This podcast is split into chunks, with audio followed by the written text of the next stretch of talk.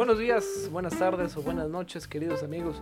Bienvenidos a La Última Frontera, el único podcast dedicado a cubrir la actualidad del béisbol de la frontera más fabulosa y bella del mundo, como dijo Juan Gabriel. Les habla Pedro Dorantes y comienzo esta tercera emisión del joven podcast eh, disculpándome. Traigo dos disculpas a mi nombre y nada más el mío. La primera es porque la semana pasada tuvo que haber salido eh, el tercer capítulo de este joven podcast, pero como dicen por ahí, los fierros no conocen de palabras.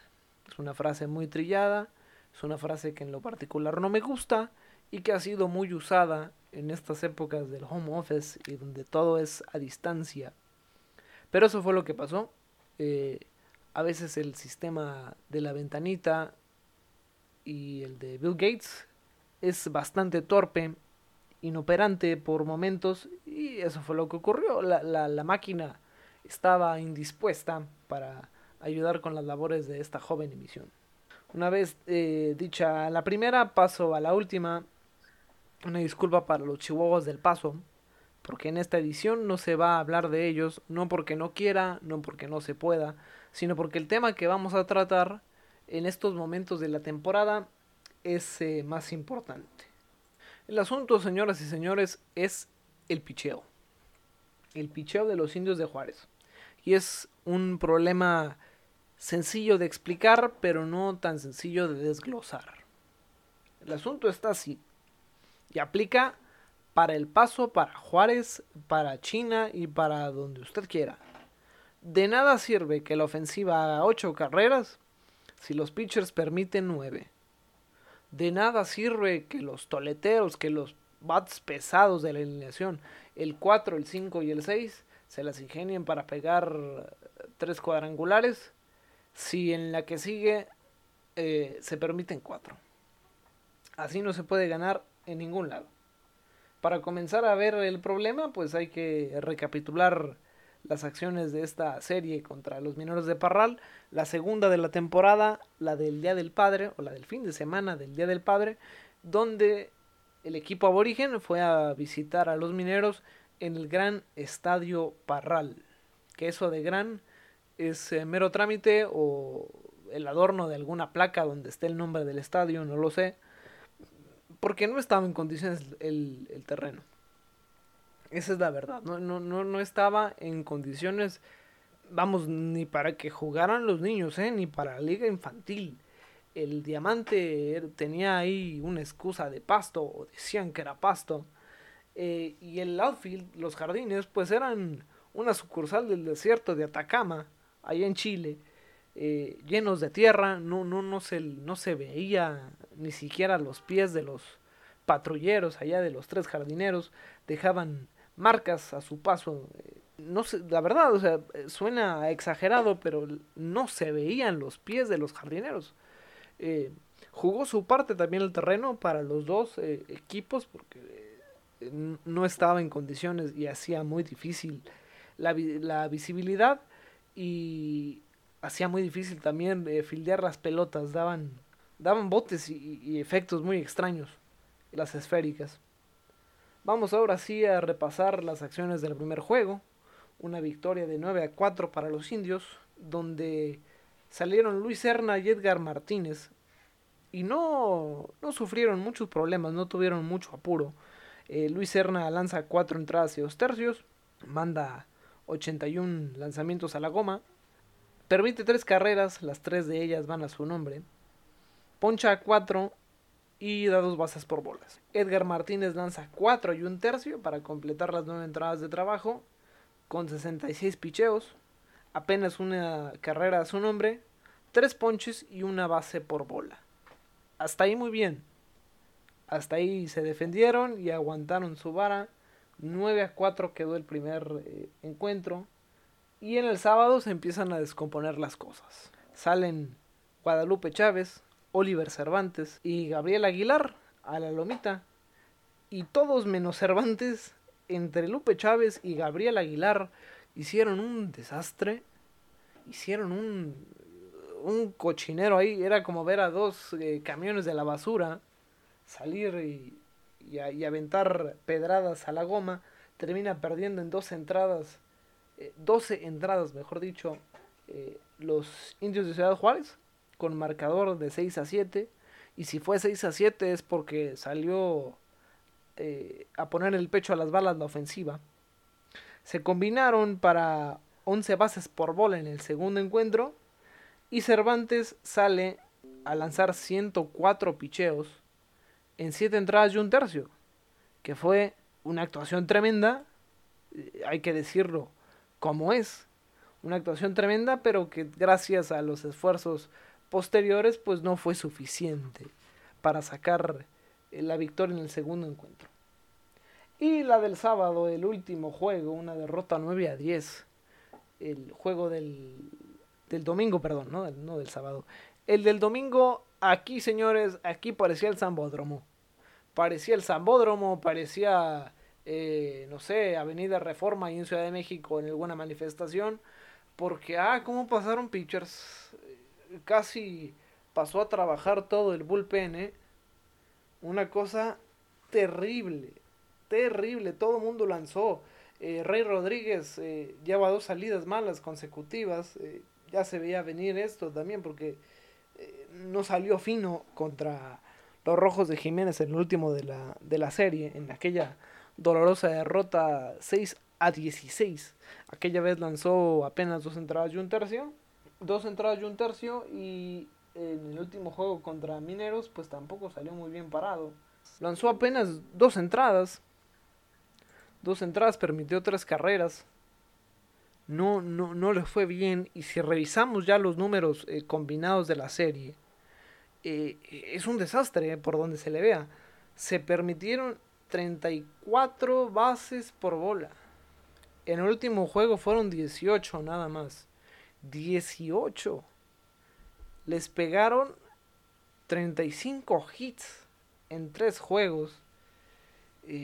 la verdad, un asunto penoso, un asunto lento de ver, ¿no? Porque estar cambiando de pitchers de manera constante es, es bastante tedioso a ojos del espectador.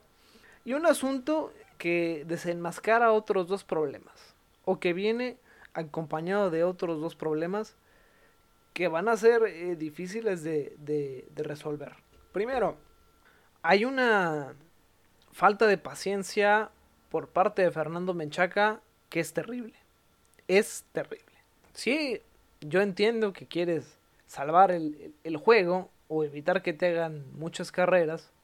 Em, pero sacar, o sea, sacar a un muchacho a lanzar, a sacar un out que no lo puedes sacar porque la situación es, es tremenda, bases llenas, un out por decir algo, y lo dejas lanzar dos picheos nada más porque no te gustó. No, señor, así no. Así no vas a darle experiencia a un pitcher, así no lo dejas aprender de sus propios errores, y así lo único que haces es, es crear un bullpen estable que desfila, como lo dije ya, como si fuera un auténtico zambódromo, como un carnaval, como el bodrio que fueron, la verdad. Y el segundo problema es que hay. No hay falta de profundidad. Porque es un, es un cuerpo de relevo y un cuerpo de abridores bastante amplio. Es un, es un roster de lanzadores muy amplio. Pero sí hay. Debe de haber ahí algún problema en la elección. En, en, en elegir quién sale a pichar o qué hombro pongo yo a jugar. Y esto se nota en el tercer juego de la serie, ¿no? Donde termina saliendo Lupe Chávez a mandar lanzamientos a la goma cuando Lupe Chávez fue quien había salido del juego anterior. Y tercero, uno más, eh, ¿por qué no está lanzando Oliver Cervantes? ¿Por qué no está lanzando de abridor, mejor dicho? Porque si es la única herramienta constante o el único caballo que es capaz de tirar de manera recta, de, de, de, manera eh, segura, pues hay que tirar de Oliver Cervantes, ¿no? Digo, si hay que ganar y hay, hay que lanzar como Dios manda a toda costa porque la temporada es corta, pues entonces hay, hay, que echar mano de lo que hay, ¿no? Tiene que lanzar más Oliver Cervantes, tiene que ser abridor, no, no, no puede estar limitado a, a hacer labores del bullpen, por lo menos no como está lanzando los brazos aborígenes, no, no, no se pueden dar ese lujo. Y esto es un problema porque la temporada no es de 60 juegos, mucho menos de 120. Señores, es una temporada de 30 partidos. 30 partidos. Y estamos a punto de que se acabe el primer mes de la temporada. Indios va a jugar su última serie del mes contra los Venados de Madera y se acabó. Se acabó un tercio de la temporada. Y lo que venía más o menos bien ya es un barco que se empieza a desviar, al que se le empieza a meter agua y el barco que tienen que secar. O sea, esto se tiene que secar sí o sí. Si no, vamos rumbo a una temporada de reencuentro con el estatal que va a ser fatídica para la novena aborigen. Lo vuelvo a repetir, esto es un problema grave porque es una temporada corta.